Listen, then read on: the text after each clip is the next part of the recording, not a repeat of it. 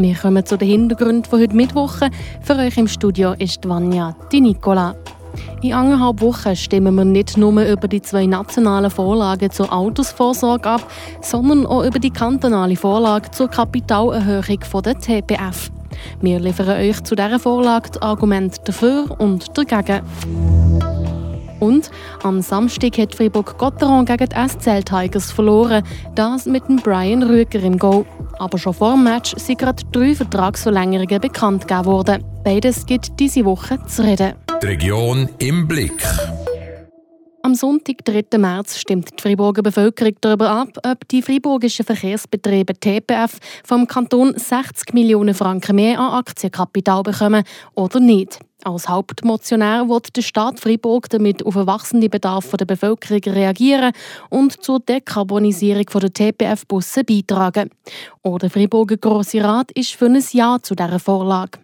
Was aber spricht dafür, am 13. März für die Kapitalerhöhung der TPF zu stimmen? Weil es damit schneller, sauberer und günstiger wird, die Karbonisierung der TPF voranzutreiben. Das heisst, äh, bis 2033 sollte die gesamte Flotte elektrifiziert werden und günstiger, weil das der TPF ermöglicht, einfacher und auch zu besseren Konditionen die notwendigen Investitionen zu tätigen mit der Aktienkapitalerhöhung und entsprechend auch die Zinslast zu verringern. Sagt der Freiburger SP-Grossrat Elias Mussa. Schneller und sauberer investieren, das heisst... Schneller, weil wir dann bis 2033 können mit fossilen Energie betriebenen Busse dekarbonisieren Das heisst, äh, bis 2033 sollte die gesamte Flotte elektrifiziert werden. Sauberer, eben wegen der Dekarbonisierung, es sollte bis einen CO2-Ausstoß von bis zu 11'000 Tonnen vermindern, ähm, um eben da die äh, Klimaschutzziele bis 2050 können einzuhalten. Bis 2050 soll laut dem kantonalen Klimaplan die CO2-Neutralität, also die sogenannte Netto-Null-Bilanz, erreicht werden. Und da soll die Dekarbonisierung der TPF-Busse dazu beitragen. Aber man will auch mehr investieren, um am Schluss mehr Geld zu sparen. 60 Millionen Franken ist zwar eine recht grosse Investition, aber muss aber in Relation setzen und Beziehung setzen mit den Investitionen, die geplant sind, also die gegen 600 Millionen gehen.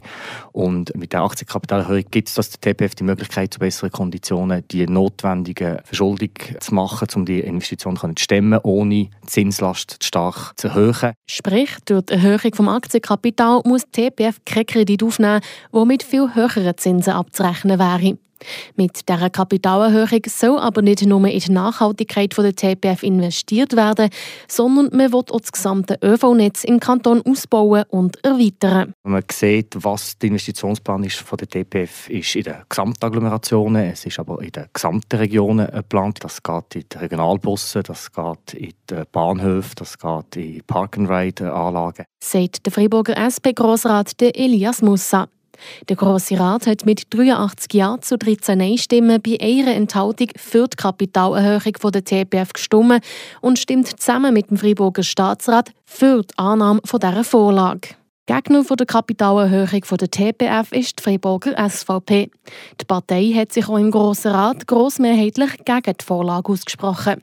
Der SVP-Grossrat Bruno Riedo erklärt Ihnen das Hauptargument dagegen. Die SVP sieht, es ist zu viel, 60 Millionen Aktienkapitalerhöhung, zu viel und zu schnell, wo man da Mittel gibt. Darum sind wir eben aus Sicht des Steuerzahler dagegen. Wir würden das gescheiter jetzt sparen und dann äh, die Mittel anders einsetzen. Aus Sicht der SVP ist die Summe von 60 Millionen zu hoch.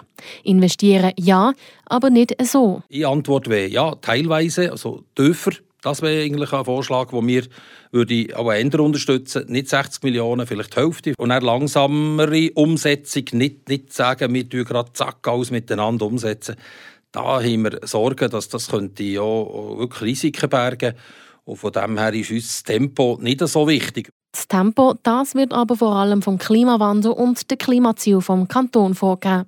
Bis 2030 wird die TPF ihre Flotte dekarbonisieren, also rund 50 Busse durch Elektrobusse ersetzen.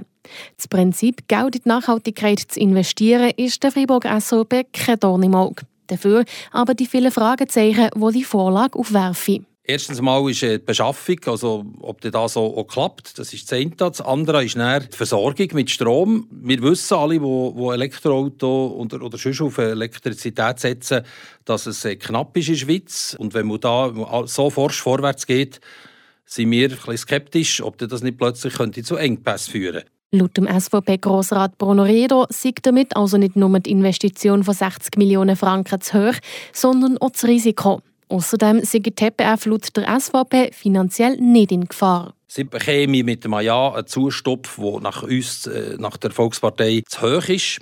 Und das kann man auch mit weniger Geld instand stellen, ihre, ihre Zukunftsinvestitionen. Und mir hätte ich gar nicht Freude, wenn das so wäre, dass es dann zu einem grossen Investment kommt und dann in ein paar Jahren fragen sie noch einmal für Geld, weil sie müssen anders nachrüsten müssen. Sagt der SVP-Grossrat Bruno Redo.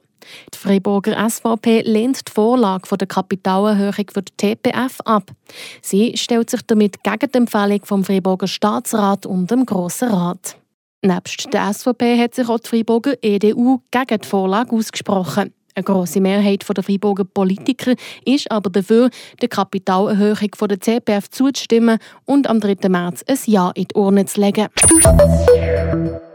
Dann richten wir unseren Blick noch auf die News aus aller Welt. Die Kurznachrichten mit der Iris Wippich.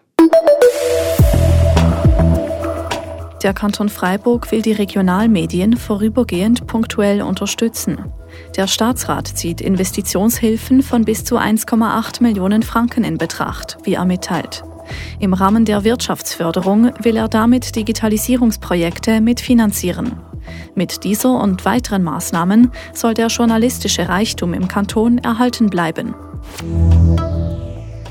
Die Freiburger Kantonalbank FKB verzeichnet einen rekordhohen Geschäftserfolg von fast 225 Millionen Franken für das vergangene Jahr. Das entspreche einer Zunahme von 29 Prozent im Vergleich zum Vorjahr, schreibt die FKB in einer Mitteilung. Der Reingewinn sei mit gut 160 Millionen Franken um über 14 Prozent gestiegen. Beim Pertwee-Platz in der Freiburger Unterstadt beginnen nächste Woche die Bauarbeiten, wie die Stadt ankündigt. Der Platz am Fuß des Funiculaire soll neu gestaltet werden, zusammen mit der angrenzenden Rue de la Neufville. Während der Bauarbeiten bleibt der Pertwee-Platz für den Verkehr offen. Im Sommer wird der Zugang von der Route 9 für einige Wochen gesperrt. Die Region im Blick. Am Samstag hat Fribourg Gotteron gegen die SCL Tigers verloren. Das mit dem Brian Rüger in Go. Aber schon vor dem Match sind gerade drei Vertragsverlängerungen bekannt gegeben worden. Beides gibt diese Woche zu reden, auch hier im Flammenwerfer. Der Gotteron-Kommentar von Fabian Weber. Eine schöne Show war es am Samstagabend kurz vor dem Match. Redet er Schwedisch? Das ist auch vom Videowürfel gefragt gekommen. Bilder von Markus Sörensen, von Lukas Wallmark und von Jakob De La Rossi noch über den Würfel geflimmert. Die drei genialen Schweden in der Offensive, die bleiben alle zusammen noch zwei Jahre länger. Alle sind noch bis 2027 bei Gott unter Vertrag. So lange drei Ausländer schon an sich binnen. Ist das gut? Die Frage die muss ich mir nicht so einmal stellen. Natürlich ist es gut.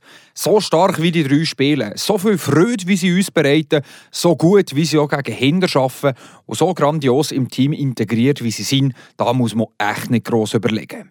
Godron hat mit diesen drei Transfers an weiterer Grund stehen für eine sehr erfolgreiche Zukunft gelegt. Für nächste Saison ist das Kader schon fix. Für die Saison drauf, bis 2026, ist der Reto Bera im Goal und neben den drei Schweden sind auch der Motte, der Jecker und der Walser bis 2027 unter Vertrag. Noch ein Jahr mehr haben wir den Nathan Marchand auf sicher und gar bis 2029 stehen der Christoph Bertschi und der ab nächster Saison frischer Janik Ratgeber unter Vertrag. Eine Baustelle ist aber noch offen, das hat der Match am Samstag gezeigt, nach der Show mit den Schweden. Die Baustelle vom Ersatzgoalie. Der Brian Rüger der ist im Goal gestanden und hat seinen Job nicht wirklich gut gemacht. Auch wenn er in dieser Saison schon gute Matches gezeigt hat, am Samstag hat man gesehen, es längt nicht, er muss ganz sicher nicht in den Playoff. Das eine oder andere Goal muss er auf seine Kappe nehmen, und auch sonst hat er viel Unsicherheiten drin gegeben, viel Böcke abprallen. Jetzt ist spätestens klar, wir müssen definitiv darauf hoffen, dass sich der Reto Berra nicht verletzt. Weil sonst müssen wir in den Playoff an Ausländer reichen, der noch zwischen den Pfosten steht. Das ist dann auch nicht mehr ganz so einfach. Kommt noch dazu, dass wir ja schon so Ausländer haben, die alle gut spielen. Also, natürlich haben wir den Thomas Gregoire noch nicht gross gesehen, aber das, was wir schon von diesem Offensivverteidiger gesehen haben, das hat mir toll überzeugt. Lange Rede, kurzer Sinn. Wenn der Reto Berra fit bleibt, dann können wir in dieser Saison alles schaffen. Wenn er sich aber verletzt, ja, dann sind wir am. Ja, ich wüsste, was ich meine. Weil der Rüger, der lenkt in den Playoff nicht. Das war es mit den Hintergründen vom heutigen Mittwoch. Für euch am Mic bin ich, Vanja, die Nicola. Ich wünsche euch einen ganz schönen Abend. Ciao zusammen. Das bewegt heute Freiburg. Freiburg aus seiner Geschichte. Ging auf frapp.ch.